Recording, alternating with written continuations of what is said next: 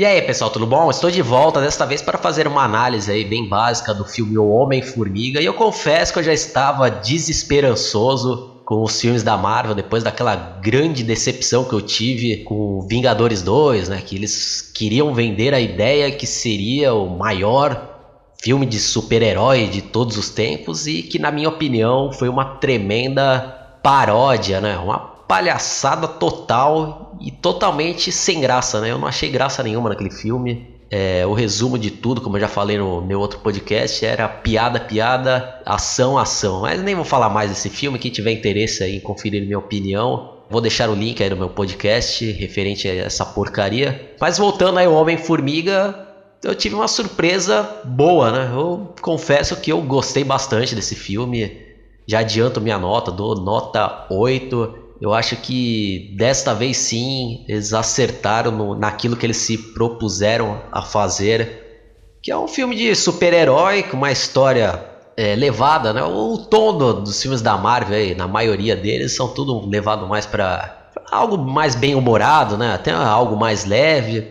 E dessa vez aí eu acho que eles acertaram o ponto. Realmente aí uh, o humor que eles tentam utilizar no filme é engraçado, pelo menos eu achei. Tem cenas aí que realmente são hilárias, né? Fazia tempo que eu não ria tanto. Nem vou falar aqui qual que é a cena, né? Para não dar spoilers e estragar a surpresa. E quem sabe aí mais para frente depois eu vou fazer é, análises mais detalhadas desses filmes aí que eu estou vendo no cinema atualmente. Gostei, né? Um resumo assim básico da história é que tem lá o Dr. Hank Pym que desenvolve né, uma substância que quando aplicada em conjunto com um uniforme e um capacete que ele criou tem a capacidade né, de reduzir e aumentar o tamanho de pessoas e objetos. E por ele achar muito perigoso né, e de cair aí em mãos erradas, ele tenta esconder isso daí. Aí nesse filme também tem um ex-pupilo dele que tenta fazer de tudo para tentar replicar, né, refazer essa descoberta dele para usar aí para fins lucrativos, né, e, e cair em mãos erradas. Aí tem o personagem principal, que é interpretado pelo Paul Rudd, que eu acho que ele caiu muito bem no papel. Faz aí o personagem Scott Lang, que é um ex-presidiário, né, especialista lá em infiltrar né, em lugares lá super secretos ou assaltar né, lugares né, que arrombar cofres. Então o tom do filme também é isso, né? Lembra até um pouco Missão Impossível, né? De ter que invadir lugares. Aí ele é escolhido para ser o, o Homem-Formiga. E também tem aquele dramazinho que tem que ter né, nesses filmes, que o cara lá não consegue emprego de maneira nenhuma por ser um ex-presidiário e também tem aquele lance dele de tentar se reconciliar com a filha dele, que a mulher dele já tá casada com outro cara e ninguém vê o Homem-Formiga lá com bons olhos. Mas a filha dele ama ele. É, é bom, é um bom filme, né? Bom filme. E sem contar, né? O, o peso que acaba dando a participação do Michael Douglas, né, que faz aí o, esse Dr. Rank Pin, né, que é o inventor aí do traje lá e da substância do Homem-Formiga. O cara realmente é, acrescenta bastante ao filme. É isso daí, pessoal. Nem vou me estender muito. Eu gostei bastante, na minha opinião, valeu a pena. Ótimo filme.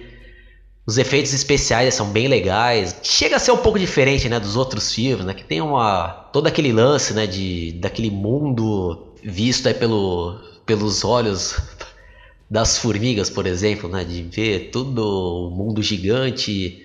Pô, é muito bem feito os efeitos especiais. Se vocês também tiverem a oportunidade de ver ele na versão em 3D, também funciona muito bem. Eu acho que acrescenta também aos efeitos especiais essa versão em 3D. Tem também a ligação com os outros filmes aí do universo da Marvel, né? Respeita a cronologia e já vai preparando também é, a participação do Homem-Formiga no próximo filme aí, que é o Capitão América 3, Guerra Civil. Espero que seja né, um bom filme.